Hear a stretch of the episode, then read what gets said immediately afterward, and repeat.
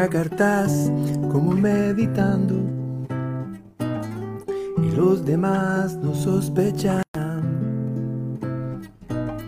Él no juega por dinero en sus manos, él no juega por ganar.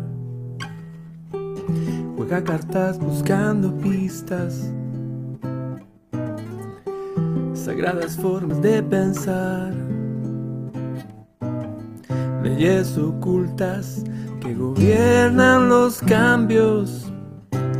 En los números están las espadas, espadas de soldados, los tréboles que mágicos son, los diamantes significan dinero, pero no mi corazón. Shape of my heart. La forma de mi corazón. Esto salió una película que se llama Arma Mortal con Mel Gibson. Recuerdo que llegó un container que traía niños y gente de esclava. Y lo descubrieron. Y a pesar que tenían religiones distintas, el, uno de los protagonistas fue y se hicieron re amigos de, estas personas que venían de China como esclavos. Y a pesar que en teoría tenían dioses distintos, no, pura armonía, paz. De hecho, eh, se sentían como de, la misma tribu, de la misma familia. Eh, hay una idea que ha estado dando vuelta desde hace tiempo, eh, que es parte del sistema, que una forma de destruirnos es destruir a la religión. La religión está bien vapuleada ya, pero sin embargo sigue siendo el instrumento como para aglutinar gente y sobre todo unir a, esta gente con hasta con técnicas si quieren, que les den paz, que los conecten con el cielo, que los ayuden a avanzar en la vida. Vi personas absolutamente desechadas por la sociedad, drogadictos, borrachos, gente que vivía en las calles, que no controlaba su esfínteres, lo peor de lo peor de lo humano, y recuerdo haberlos visto parados, lúcidos, hablando como personas de bien, debido a que se aferraron a una religión. Hay muchas religiones, aparentemente. Lo que yo me atrevería a decir es que hay una pura religión, ¿no? Que tiene distintos mantos, distintas formas. Eh, hoy día estuve viendo una historia de los musulmanes. Son cosas que quiero en el futuro compartir y la verdad que tenemos mucho en común todos los seres humanos. Traje unos apuntes aquí que quiero compartir porque de verdad si una persona eh, está ya en una religión, la que sea, es bueno que sea una buena persona a partir de ahí. Coincido absolutamente en que la religión ha sido utilizada como el opio para controlar a los pueblos. Sí, ha sido utilizada así también también se ha, sido utilizada para cometer todo, tipo, de locura, de genocidios, de robo, de guerras y eso. Eh, es como ese viejo ejemplo del bisturí. Claro, lo puedo usar para matar rápidamente a alguien, pero también lo puedo usar para sacar una bala, una esquirla de una, de una granada que se quedó incrustada por ahí. En fin, de la verdadera religión entonces, que no es una como la conocen ustedes. Escuchen esto, por favor. Esto está escrito por personas que han vivido hace miles de años se dieron cuenta que la religión era algo de la geografía. Si hubiéramos nacido en la Persa antigua, seguramente hablaríamos de Aura Mazda, leeríamos el Senth Avesta, estaríamos pendientes de las celadas que nos puede eh, poner Agrimán, que es como el diablo de ellos, en nuestra vida cotidiana. Básicamente los elementos son los mismos siempre, hay como una fuerza del mal y una fuerza del bien. Y, si uno hace la fuerza del bien y se sobrepone a la fuerza del mal, como que uno gana un pasaje para una estadía mejor en este planeta y para irnos de aquí a otro lugar y no tener que volver nunca más acá cuando nos vayamos de este planeta. Escuchen esto. He aquí las 10 virtudes características de toda religión verdadera. O sea, es como que hay una sola religión buena, pero que se manifiestan con distintos rótulos dependiendo de donde uno esté. Por ejemplo, una silla donde estoy sentado, en otro lugar va a ser chair. En otro lado tendrá otro nombre, pero es una silla. Sirve para sentarse. La utilidad de la buena religión, como de una buena silla para sentarme, es la misma en todos lados. Esto fue escrito hace miles y miles y miles de años atrás. He aquí, dice el hombre sabio, he aquí las diez virtudes características de toda religión verdadera. Porque hay religiones verdaderas que religan, siguiendo el tema de que nos ayudan a, unirnos a un propósito, a otras personas que están en la misma frecuencia y unirnos a, a esa fuente de la cual provenimos.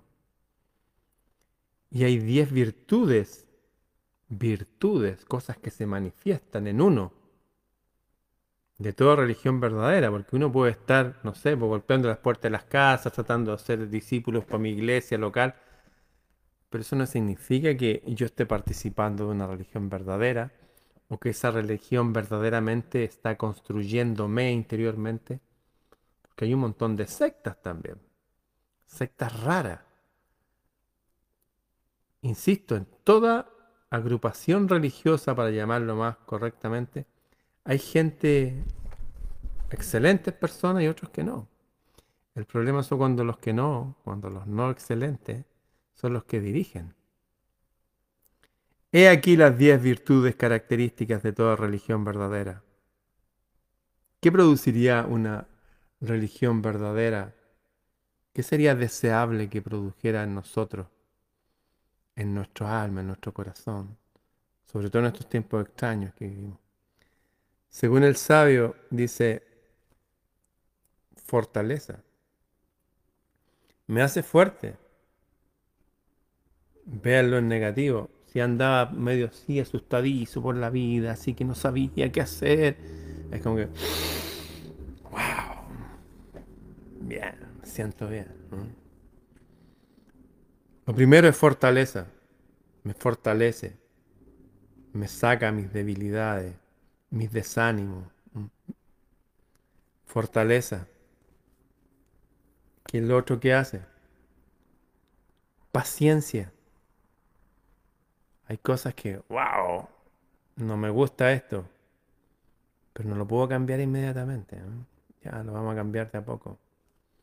Miren, no importa qué tan, qué tan grande sea esta construcción maligna que nos pusieron delante para entorpecernos.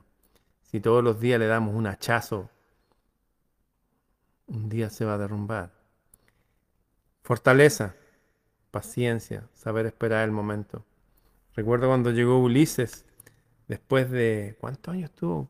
Más de 10 años, 15 años, sin poder volver a su casa, a, ver a su hijo. ¿Alguien sabe cómo se llama el hijo de, Ulises? Ah, me dicen que no saben quién es Ulises. ya. Eh, hubo una guerra que se juntaron todas las tribus griegas y combatieron contra el reino de Príamo, de Troya. Y no podían contra los troyanos, que tenían unas murallas muy grandes, muy potentes, no, no podían entrar. Entonces a un rey, el rey de Ítaca, era un rey bien especial porque tenía, está tan conectado cuando hablaba el cielo, como lo hacen ustedes, como lo hago yo, que literalmente eh, en varias oportunidades bajó la diosa Atenea y le hablaba directamente, también el dios Mercurio. Bueno, y él un día se le ocurrió, vio uno de los soldados que estaba tallando un, caballo ¿eh? en madera, Y lo vio y dijo, "Mm, ahí está. Él fue el que inventó el caballo de Troya. Y con eso pudieron ganar esa guerra, qué sé yo.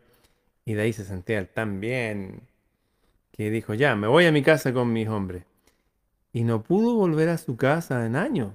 Siempre le pasaban cosas, no sé, se desvió la ruta, por ahí naufragó, por ahí salieron unos seres extraños, por ahí se quedó pegado en unos reinos raros, por ahí. Como 15 años estuvo eh, sin poder volver. Y cuando volvió donde su mujer, ¿cómo se llamaba la mujer de Ulises? ¿Alguien sabe? Se llama Penélope. Y el hijo, Telémaco. Y resulta que durante todos esos años, su reino se había llenado de hombres indeseables que querían acostarse con la mujer y tenerla como esposa. Y ella había dicho que ya cuando, cuando me decida, les voy a decir a, a quién elijo. Y todos estaban apurados y ya, pues decídete luego, pues mientras ella tenía que atenderlo y gastar toda la fortuna de su esposo y atenderlo con sus empleados y se quedan a comer, a beber, a hacer juegos rudos y qué sé yo. Y ella dijo, ya, voy a tejer este, este manto en un telar. Cuando lo termine, cuando lo termine, ahí voy a decirle a quién elijo. Y resulta que ella todo el día la veían tejiendo, pero la noche se levantaba y destejía la cuestión. Porque ella esperaba a su esposo, a su rey. Y el hijo Telémaco tenía que ver cómo todos estos hombres deseaban a su madre y por ahí le daban unos agarrones, una cosa terrible. Por ahí golpearon al hijo, lo dejaron todo mal herido, como con 16 años. Y después de, de todo ese tiempo vuelve Ulises, vuelve disfrazado para ver qué estaba pasando. Y habla con su hijo. Y el hijo le cuenta, papá, y lo abraza y todo. Le cuentan, mi papá han tratado mal a mi mamá, a mí me pegaron, qué sé yo, que ya vamos a matarlo. No, le dijo, no, no funciona así. Hay un momento para todo, incluso para la venganza. Así que, tranquilo, todo va a estar bien.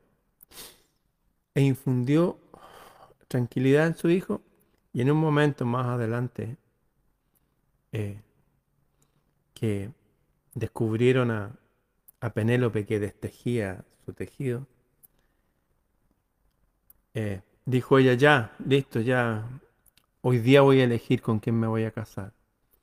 Pero va a ser aquel que pueda tensar el arco de mi marido. Ulises era el rey Ulises, pero súper fuerte. Tenía un arco compuesto con doble arco. Y pusieron unas hachas unas hachas griegas doble y que en el extremo tienen un aro, que es para colgarla y amarrarla a la montura, que sé. Y las pusieron todas alineadas y llegaron todos los hombres a tratar de estirar el arco. Y ninguno podía porque había que ser muy fuerte. Y llegó Ulises, el verdadero, que había estado todo el tiempo viendo todo lo que había pasado, sus empleados le habían dicho, oye, mira, pasó esto, esto y esto. Ya sabía exactamente quiénes eran los malos, los jefes, quiénes eran los aprovechadores de siempre, quiénes eran gente inocente. Y empezaron a hacer la prueba para que, a ver quién se quedaba con la mujer y todo el reino, no era quedarse con la mujer nomás. Y todos trataban de estirar el, el arco y no podían. Y llegó este viejito y dijo, ¿puedo participar? Y todo, ja, ja, ja. Este viejito así encorvado fue y tensó el arco y todos como ya con eso era wow. Después puso la flecha y la disparó y atravesó todos los aros. Y cuando hizo eso, se descubrió, se paró bien y dijo, yo soy el rey Ulises. Y le dijo al hijo, ya hijo, ahora es el tiempo de la venganza, que cierre la puerta por fuera. Y el padre con el hijo se vengaron de todo. Es un ejemplo de paciencia, ¿eh? de gente extremo. Pero hay momentos también como, oye, cuando llegue el momento nos vamos a... Porque hay gente, por ejemplo, que dice, oye, ojalá que con este Bill Gates, que... Tranquilo. Toda esa gente va a caer. Toda esa gente va a caer. Ahora vamos a ver bien la situación. nos vamos a armar, nos vamos a, a ver quiénes somos realmente y cuando llegue el momento, ¡pum! va el golpe de vuelta. Todas las religiones no eran para formar personas así como... Hay error ahí, ¿eh? la gente cree que la religión es para formar gente pacífica, pero pacífico así como que les pueden pegar y no hacen nada. Efectivamente, la religión produce paciencia, que es estar en paz. Pero hasta Jesús se enfrentó con un látigo él solo a cinco mil y denunció los poderes en un momento. Sin anestesia le dijo, ustedes sirven al demonio y engañan a todo el planeta, a todos. Así que cuando habla de paz, paciencia, benignidad, ni por un momento piensen en esas imágenes de Franco Sefirelli, una persona así. No, no, no. Aquí los hombres bien hombres, las mujeres bien mujeres, y punto. Diez virtudes características de toda religión verdadera. Fortaleza, hacernos fuertes. Pues no vamos a ir a hacernos fuertes. No, tranquilo. Vamos a ir a protestar afuera de la casa del presidente. No, no, no, no. Tranquilo, si no funciona así. Los consejos de los reyes no, no van por ese lado. Fortaleza, después paciencia, tener toda esa fortaleza suavemente contenida, con poder. Dominio de sí mismo. O sea, la verdadera religión me hace fuerte, paciente, y hace que yo me domine a mí mismo. Puedo deambular incluso entre las calles del enemigo y sé comportarme sé moverme con astucia, sé manejarme a mí mismo en la soledad y también entre la gente. Fortaleza, paciencia, dominio de sí mismo. No codiciar los bienes ajenos. Estas son cosas por las que la gente se pierde. Se han fijado que las personas dicen, hoy el, vecino se compró un auto nuevo. Y el mío ya tiene cinco años. Ay, no, que el otro tiene una guitarra nueva. ¿ok? andan codiciando lo que tienen los otros. Oh, es que el otro se compró un, un sitio, una casa. Todas esas cosas nos, nos roban el propósito de la vida. Fortaleza, paciencia, dominio de sí mismo, no codiciar los bienes ajenos. Pureza.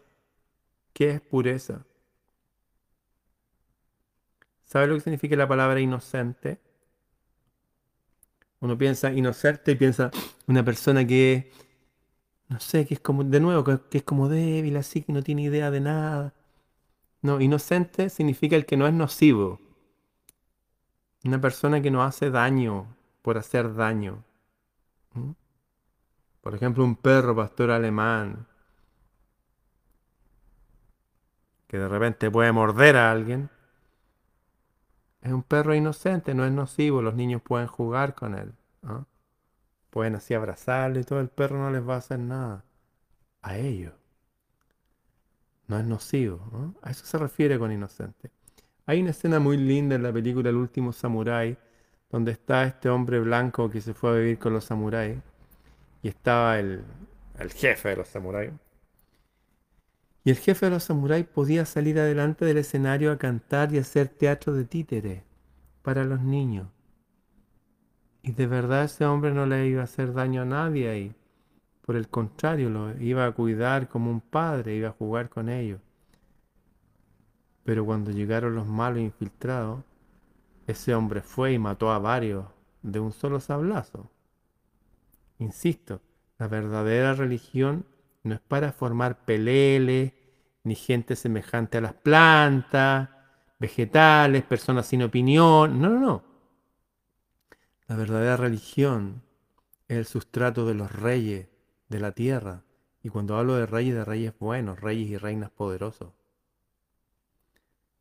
Que se controlan a sí mismos, se fortalecen a sí mismos y también ayudan con su ejemplo a que los demás hagan lo mismo. Fortaleza paciencia, dominio de sí mismo, no codiciar los bienes ajenos, pureza. Es como, es como la palabra sinceridad. La palabra sinceridad viene de los templos de Diana, de los Efesios, de una diosa cazadora que también usaba arco, como dice.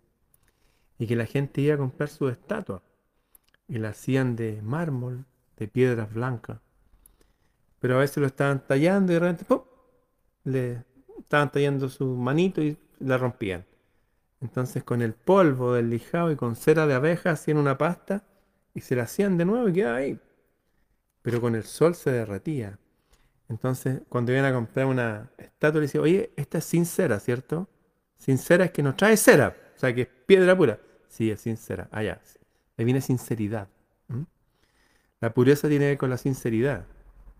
No necesariamente con lo que ella refleje. ¿ah? Hay gente que la sinceridad de otro le puede ofender, porque son de códigos distintos. A veces personas de distinto estrato social, de distinta orientación religiosa, de distinta cultura. Hay cosas del otro que le pueden ofender. Pero nos guste o no nos guste, una persona sincera se muestra como es. Yo prefiero un lobo vestido de lobo, no tengo ningún problema con los lobos vestidos de lobo. El problema para es cuando el lobo se viste de oveja. Y ponen estas personas ahí como líderes hasta de países y son peleles, no son nada, no son... A mí me parece súper extraño. En mi país, por ejemplo, los últimos presidentes hasta el de ahora, la presidenta que teníamos antes, que pasó a presidir la ONU, siempre andaba así y daba un discurso y se estiraba la chaqueta, siempre estaba incómoda, así, y siempre, y era evidente, o sea, era como que apretaban un botón y se estaba siempre incómoda. El presidente que vino después, con unos tics, unos tics. El que hay ahora es, es vergonzoso. Es como, de hecho una psiquiatra dijo el problema que él tiene no es algo simple como él dice, es algo gravísimo. Él estuvo en el psiquiátrico, dijo la doctora María Luisa Cordero. Entonces estas personas que están ahí no me parecen sinceras, me parecen como que, de hecho son la cabeza visible de algo que no alcanzo a ver, pero percibo y que es maligno. En fin, fortaleza, paciencia, dominio de sí mismo, no codiciar los bienes ajenos, pureza, dominio de los sentidos. Me acuerdo cuando nos juntábamos a veces con amistades a hacer una celebración. De repente, ya, vamos a hacer un brindis. Yo tengo una copa, se las voy a mostrar. En esta copa de cobre, con piedras rojas y azules, la llenaba de champaña, champaña buena, fina, y todos bebíamos de la misma copa. ¿Mm? Y para muchas personas es como, wow, como en las películas. Sí, es un rito, es un rito como para que no se olvide nunca más. Y cuando se vayan de este mundo digo, oye, nos juntamos en la gran mesa ya y celebramos, qué sé Pero me di cuenta que habían personas que después de las celebraciones como que querían más y más y no se controlaban. No se controlaban. Una persona puede tener todo eso, pero si no domina su sentido, en este caso su sentido de, de beber, ¿ah? Si no es señor de sí mismo como un grado superior, cualquier cosa que, que, pase en que no se domine a su sentido, va a tirar por tierra todo el constructo que ha hecho en sí mismo. Otra característica, inteligencia consciente. Hay que ser inteligente. Hay que saber cómo, cómo funciona este mundo, o al menos para empezar, mi mundo, el de cada uno. ¿Cómo funciona? Hay que ser inteligente para, para comprender, no sé, que las palabras influencian la realidad.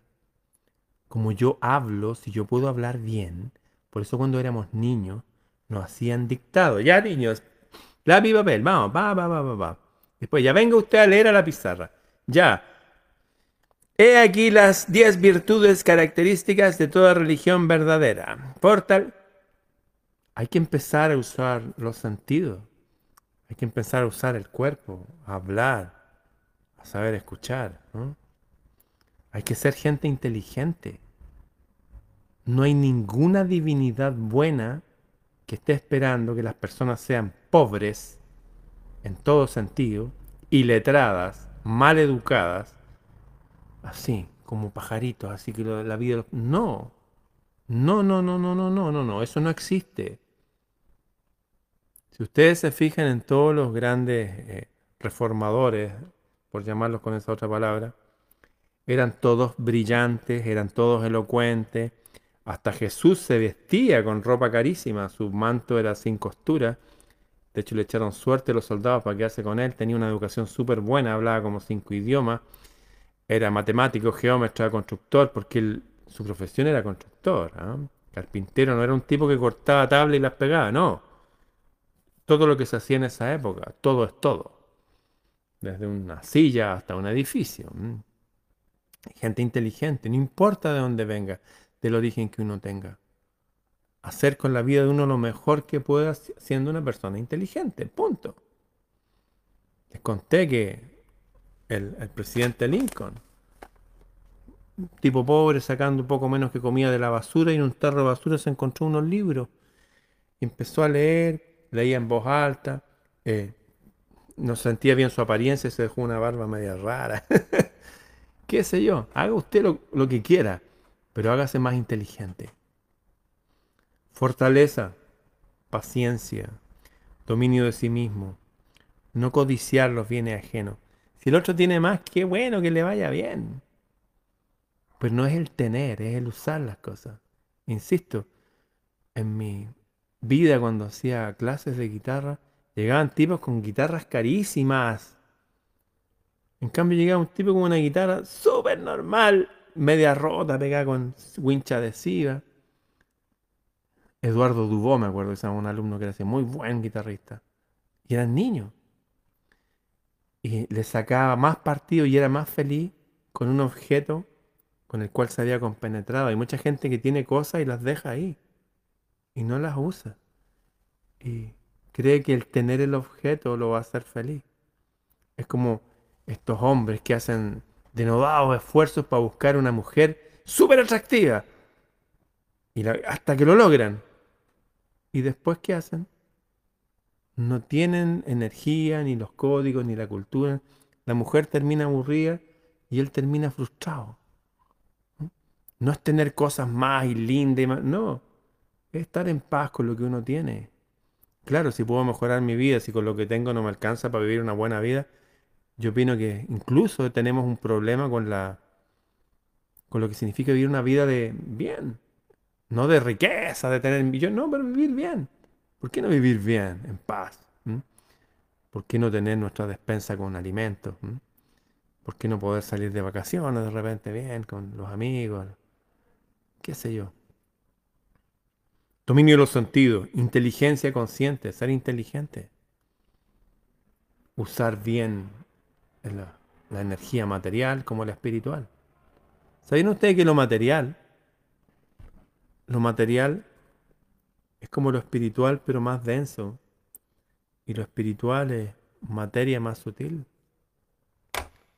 Cuando uno aprende a manejar bien la materia, si usted puede cuidar bien un jardín, un gato, lo que sea, seguramente va a cuidar bien a una persona. Pero si usted no es capaz de hacer su propia cama, de levantarse y tener su casa limpia y ordenada, seguramente nunca va a ser feliz y va a ser infeliz a las otras personas. Así que hacerse cargo de uno mismo y desarrollar estas virtudes, aunque no esté yendo a una iglesia, porque la religión no tiene que ver con iglesia tiene que ver con religar, cómo yo me uno a propósitos superiores. En este caso, tener una filosofía de vida que funcione. ¿Para qué? Para trascender, atravesar subiendo esta vida y cuando llegue el final, irnos bien de aquí y dejar un buen ejemplo, dejar una buena ruta marcada para los nuestros, por dónde ir. Cultura espiritual. Este punto es súper importante. Hay gente que se crió, no sé, como testigo de Jehová y realmente cree que eso es, y eso es. E ignora, ignora que no es que es como una rosa diciendo, no, todas las flores son rojas. No, pues no son rojas, yo tengo flores azules aquí. Y que en la tarde se ponen moradas y en la noche son rosadas. Hay que tener cultura para darse cuenta que somos distintas personas que algunos adorarán a Alá, otros con el nombre que quieran, Pero lo importante es que sean buenas personas. Tener cultura espiritual nos ayuda a entender que todos vamos en el mismo proceso de mejorarnos con distintas herramientas. ¿no? Es como hacer hoyos con una pala. Hay palas que son bien puntúas, otras que son más ahuevadas, otras son más cuadraditas. Cada uno está con las herramientas que le dieron nomás. Avancemos sin juzgarnos tanto unos a otros. Claro que si hay otro que me está estorbando, obviamente guarde sus distancias adecuadas para, para estar en paz. No, no, los seres humanos no somos hacinados. Somos como los árboles. Ningún árbol crece a la sombra de otro. Después cuando crecen se juntan a través de las copas y las raíces. Pero necesitamos nuestros espacios para ser. Inteligencia consciente, cultura espiritual, veracidad. Lo que, lo que hable es verdadero.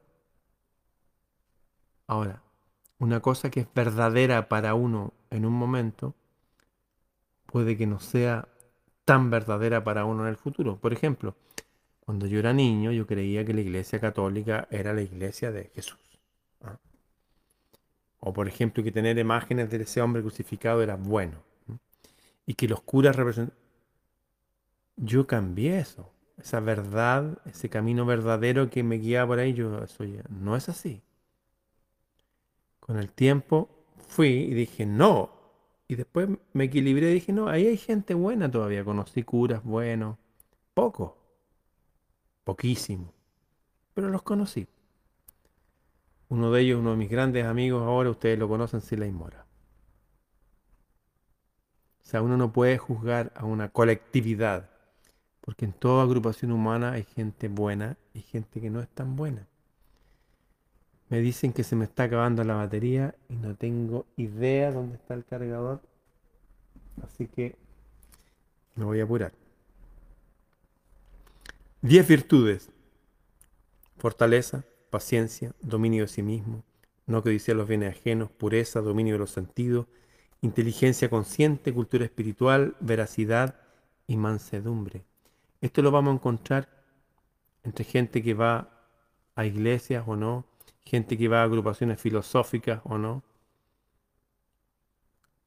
Pero sea como sea, esas son las virtudes que uno tiene que desarrollar para estar en este mundo. Porque como han dicho todos los antiguos, este mundo no parece que no es nuestro mundo.